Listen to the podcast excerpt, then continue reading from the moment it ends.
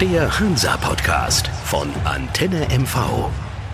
Hallo, hier sind wir wieder mit unserem Antenne MV Hansa Podcast Sieg oder Blut am Schuh und jetzt geht's auch wieder los. Es geht um den Sieg und Blut am Schuh. Ich sehe auch keinen Blut an der Wade bei meinem Kollegen und Edel Hansa Fan Bene, der Gott sei Dank wieder dabei ist. Aber Bene, Ich was ist mich. los hier? Was ist mit der Wade? Wann kommt der Wikinger endlich drauf hier? Ach, ich wusste, das Thema kommt und ich habe mir auch noch schon eine gute Ausrede einfallen lassen. Hm, bin gespannt. Das ist natürlich immer schwierig. Mit meinem großartigen Training fürs Laufen und so, da dann ein Tattoo draufzusetzen, dann muss ich ja auch immer Laufpause machen.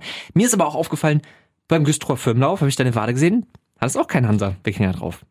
Das Was, was hast du zu deiner Verteidigung zu sagen? Das ist jetzt schäbig, mein Freund. Das ist jetzt ziemlich schäbig. Ja, bei mir liegt's einfach daran, äh, muss ich ganz ehrlich sagen, dass in meiner Generation Tattoos ja nicht so verbreitet sind. Ne, aber in Mhm. deiner Generation, du bist ja einer von wenigen, die gar keine Tattoos haben. Also das ist äh, ja, also so überspitzt würde ich jetzt auch nicht sagen. Ne? Ja. Aber ja, ich äh, bin noch am, am Denken. Aber es ging ja auch nicht um mich, ging ja um dich, wie gesagt. Und äh, wie gesagt, ich warte auf den Moment, wo du hier Eigentlich geht's hier um reinkommst. Hansa, von daher lass uns loslegen. ja, lass uns loslegen. Äh, Stuttgart ist Geschichte. Ich fand, die Jungs haben sich gegen Stuttgart gut verkauft, äh, sind, ja, muss man aber auch sagen, verdient ausgeschieden. Stuttgart war schon das bessere Team, aber mit ein bisschen Glück hätte man möglicherweise auch die Stuttgarter an dem Tag knacken können. Also ich finde den Ja. Zweiklassenunterschied, klar, hat man ihn gemerkt. Ja, ja. Ähm, durchaus, Stuttgart hat das Spiel über Zeiträume dominiert, aber Hansa ist stärker aus der Kabine gekommen am Anfang Ja. und auch nach der Pause. Fand ich auch. Und ich fand einen Satz äh, von, äh, äh, vom Trainer von Stuttgart fand ich sehr schön, der gesagt hat, Hansa Rostock verteidigt wie ein Erstligist, hat er in der Pressekonferenz nach dem Spiel gesagt. Also das ging, glaube ich, auch bei Jens Hertel runter wie Honig, obwohl das natürlich stark übertrieben ist. Kannst das, du nicht sagen. Also da Ja. gegen die Derby und so waren schon einige Fehler bei, die konnte Ja. man sehen. Ja. Aber mich würde es tatsächlich trotzdem nochmal interessieren, wir fanden das Spiel beide gut. Hm? Was hat denn der Trainer danach gesagt in der Pressekonferenz? Er war zufrieden. Er hat gesagt, er war mit dem Auftritt seiner Mannschaft äh, zufrieden gewesen, so wie sie sich verkauft haben gegen einen Erstligisten. Du hast ja gesagt, zwei Klassen drüber. Äh, da muss man nicht unbedingt äh, so stark sein gegen einen Erstligisten. Nein, fand er gut, Jens Hertel, aber hat sich natürlich auch geärgert über die Chancenverwertung. Also wenn man so eine Chance bekommt, wie Mitte der zweiten Halbzeit äh, Verhug bekommen hat, die muss man gegen einen Erstligisten nutzen, weil da bekommt man nicht allzu viel. Leider hat er es nicht gemacht, der Holländer, und somit ja ist man auch ohne Tor rausgegangen und somit auch am Ende ausgeschieden. Ich glaube, über den Elfmeter am Ende kann man noch viel diskutieren oder den nicht gegebenen Elfmeter, aber ja. gut, die Diskussion hin oder her. Ich Ja. glaube, das wäre auch schwierig geworden. In der, in der Ja. Verlängerung hätte es eine gegeben, ähm, da noch was rauszuholen, weil also Ja. konditionell wär- wären wir unterlegen gewesen. Ich setze mal die Hansa-Brille ab. Ich hätte ihn nicht gegeben. Ne, Der Arm war angelegt gewesen, der Ball kommt äh, aus relativ großer Entfernung, die Hand ging nicht zum Ball. Klar, es ist der Strafraum, es gibt Schiedsrichter, die pfeifen ihn auch, aber rein persönlich, letzte Minute, so ein Ding, ich hätte es nicht gegeben. Also Was mir an der Situation positiv in Erinnerung geblieben ist, wie schön unser neuer Kapitän daran gegangen ist. Oh ja. Über den Platz ja. gesprintet, war Ja. sowieso die ganze Zeit schon im, Ja. im, Strafraum Ja. der Gegner und er hat so doll gemeckert, Ja. dass er sich eine gelbe geholt hat. Ja. Und ich fand, da hat er, äh, also der, der war beflügelt. Ich fand das, das Spiel insgesamt, Kolke war sowieso beflügelt, sei es jetzt, ob er Red Bull getrunken hat oder Ja. durch die neue Position als Kapitän auch. Also eine, eine Glanzleistung auf dem Platz, äh, eine Note eins von mir. Bester Mann. Aber auch in Absolut. der Situation wirklich Führungsqualitäten Ja. gezeigt und für die Ja. Mannschaft rangegangen und Ja. hat sich seine Gelbe halt abgeholt. Ja, also Felix Zweier, der Schiedsrichter, hat verdientermaßen das Zäpfchen von, von Kolke gesehen. Wie gesagt, so nah dran war der, weil äh, auf den Schiri nochmal zurückzukommen, den Elfmeter, okay, da kann man drüber diskutieren. Aber was man nicht macht, ist eine Ecke zeigen und sie da nicht ausführen lassen. Ist die Frage, ob Hansa daraus vielleicht noch eine Chance gehabt hätte oder nicht oder so. Aber man macht es nicht. Wenn man die Ecke zeigt, dann muss man sie auch spielen lassen. Meine Meinung war letzte Aktion im Spiel gewesen.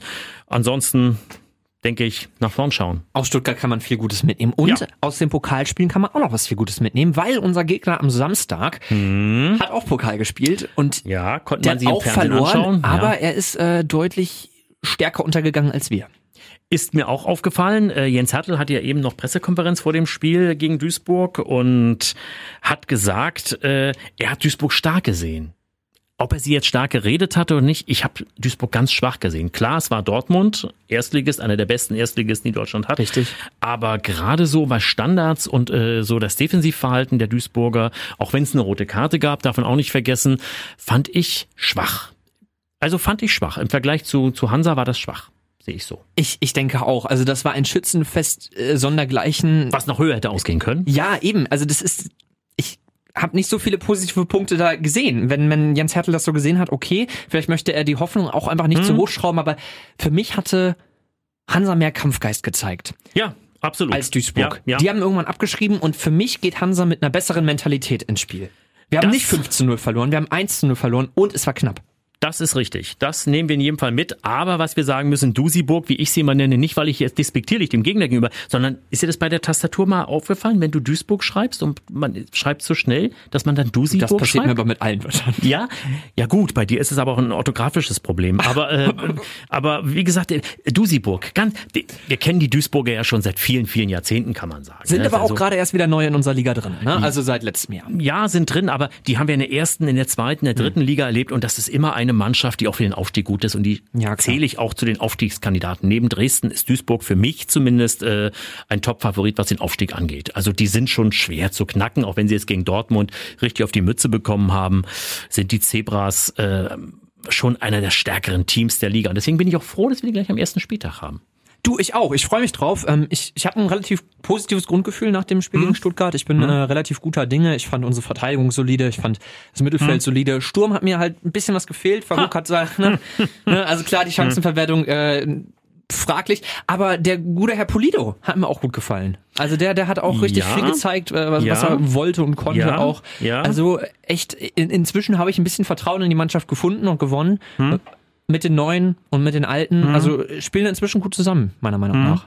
Also Jens Hertel sagte ja gerade auch bei der Pressekonferenz, äh, es wird Veränderungen geben. Es wird Mhm. nicht die gleiche Truppe wie gegen Stuttgart spielen. Das ist auch logisch. Gegen Stuttgart stellst du vielleicht auch anders auf. Äh, deswegen lass uns doch mal ins Eingemachte gehen. Torwart, glaube ich, brauchen wir überhaupt nicht diskutieren. Natürlich das ist nicht. sowas von, von gesetzt. Äh, ja, was die Abwehr angeht, ich könnte mir vorstellen, ich bin mir nicht ganz sicher, aber ich könnte mir vorstellen, dass ein Sven Sonnenberg da zurückkehren könnte, möglicherweise. Das kann ich mir auch vorstellen, gerade in der Innenverteidigung, Mhm. ähm, dass, dass man da nochmal die Karte zieht und eben nicht, nicht auf neue Spieler setzt, sondern auf Mhm. was altbewährtes. Gute letzte Saison gespielt. Was ich in der Abwehr interessant finde, ist äh, der gute Herr Scherf, Mhm. unser, unser Rostocker, Lukas, ähm, hat ja leider gegen äh, Stuttgart nicht so viel zeigen können Mhm. in der Abwehrposition. Und den hätte ich, und das habe ich vorher auch schon gesagt, eher weiter vorne gesehen, auf dem linken Flügel dann Mhm. oder so. Ähm, ich glaube, den Fehler macht äh, Jens Hertel nicht nochmal. Das denke ich auch. Also äh, da denke ich auch, dass diese Position anders besetzt wird. Also ich kann mir nicht vorstellen, dass das äh, Schärf nochmal in der in der Viererkette dort äh, zum Einsatz kommt gegen Duisburg. Das denke ich auch. Da bin ich ganz klar. Hat einfach dir. nicht gut geklappt. Ja, ja, ja. Wie gesagt, seine Stärken sind doch eher äh, weiter ein Stückchen weiter vorne. Ne? So im Mittelfeld auf der Außenposition sehe ich ihn auch stärker. Aber hat Jens Hertel denn irgendwas durchblicken lassen auf der Pressekonferenz, äh, wie die Aufstellung aussehen könnte, wie man auch sich den Sturm vorstellen könnte? Weil Mhm. in der Verteidigung haben wir gute Spieler und die tauschen sich auch gegen gute Mhm. Spieler aus. Also da haben wir nicht die großen Defizite. Hingegen im Sturm ähm, haben wir ja durchaus zwischendurch Licht- und Schattenaktionen. Und äh, gegen Ja, Stuttgart konnte niemand so richtig überzeugen. Nee, also äh, er sagt ja nie was zu einzelnen Personen. Er sagt nicht der, der spielt. Ne? Er sagt nur, es könnte Veränderungen geben, personell. Und äh, Jens Hertel hatten wir auch schon mal drüber gesprochen. Er stellt ja auch anhand des Gegners auf. Ne? Und von der Warte her äh, könnte ich mir vorstellen, dass da auch in der Offensive was passiert. Auf der einen Seite ist der Verhug-Fan Behner, auf der anderen Seite ist der Breyer-Fan Sven Krise. Ähm, also ich habe die Vermutung, aber das ist nur eine Vermutung, dass Pascal Breyer wieder zum Zuge kommt. Ich denke auch. Duisburg. Ich, Ja, ich hab's ist- auch irgendwie im Urin. Also ich hab das Gefühl, Verhoek hat jetzt die letzten Spiele alle von der Startposition aus gestartet. Aber er hat nie was raus, rausgeholt. auch die Chancen, die, äh, die er hatte dann und und äh, Eben er, nicht gemacht. Er, er ist ein guter Stürmer. Da sind wir uns, glaube ich, auch beide einig. Ich Richtig. mag ihn auch als Typ, so wie er, wie er spielt, wie er anläuft, alles. Aber seine Chancenverwertung, das ist ein großes Manko. Er ist kein Knipser. Er ist einfach kein Knipser.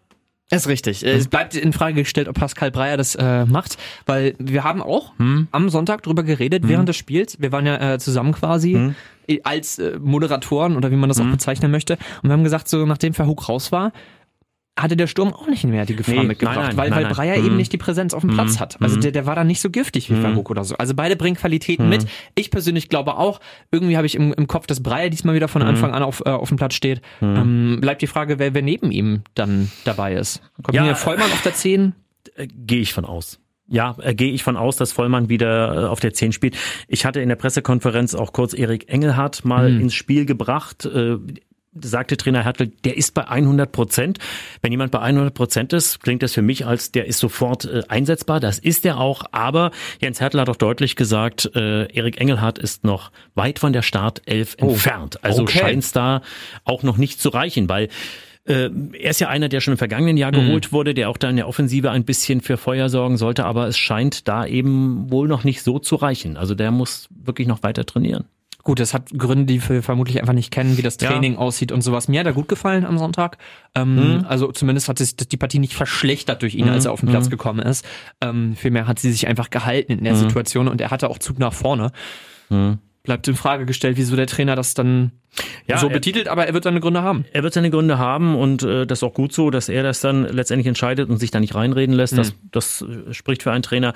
Also, wie gesagt, ich bleib dabei. Offensive, ich setze auf Breyer ich könnte Geb mir vorstellen, recht, ne? ne, dass äh, da der Wechsel vollzogen wird. Mittelfeld, ja, gute Frage, aber ja, ich habe jetzt nicht nicht die Wechselvorschläge ehrlich gesagt. Mhm. Also Baxter mhm. Hat ein gutes Spiel gemacht, der, waren ja. auch Fehler drinne, auf jeden Fall. Aber, aber der ist auch gesetzt, aber der, der Standards wegen, denke ich. Dürfte. Also, hm. Finde ich noch eine interessante Entscheidung. Hat äh, am Anfang viel Gift gezeigt, äh, ließ zum hm. Ende danach und hatte nicht mehr so die Laufstärke. Hm.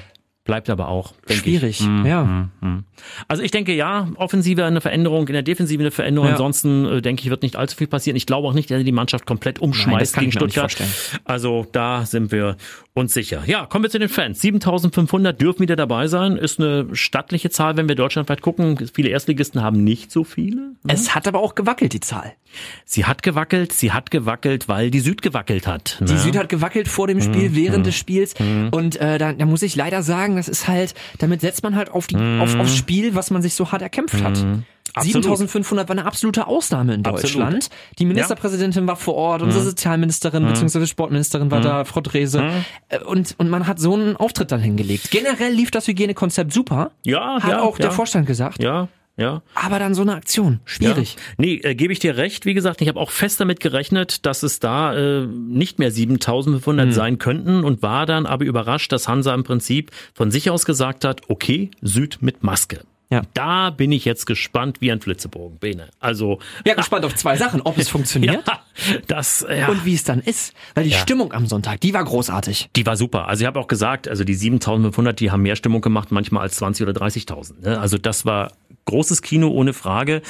Aber ich bin wirklich ich werde ganz genau hingucken. Ich bin gespannt, wie die Jungs auf der Süd das machen mit der Maske.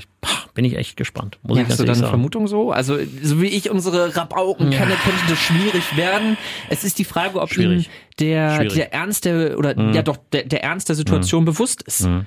Ja, zumal ich hatte mit Sozialsenator Bockhahn auch telefoniert gehabt und der hat gesagt, also er macht doch knallhart die Süd zu, wenn es mhm. da weitere äh, mhm. Verfehlungen gibt. Also ich glaube nicht, dass das leere Worte sind. Mit durch Corona ist, ist vieles möglich ja. und, und die machen das Ding dicht. Ne? Also ich, ich weiß es nicht. Also ich, ich, ich hoffe einfach, die Jungs halten sich dran mhm. und, und sorgen dafür, äh, dass das diesmal alles äh, vernünftig über die Bühne geht. Ansonsten mache ich mir echt Sorgen, ja. Ja, das ja. denke ich auch. Und das, das wäre ein, ein harter Schlag für, für das mhm. Hansa-Fan-Gemeinschaft quasi. Mhm auch weil gerade ja nur Dauerkartenbesitzer rein mhm. können. Mhm. Ne? Also das ist ja der, der Hauptticket. Äh, mhm. Preis da an der Stelle gewesen.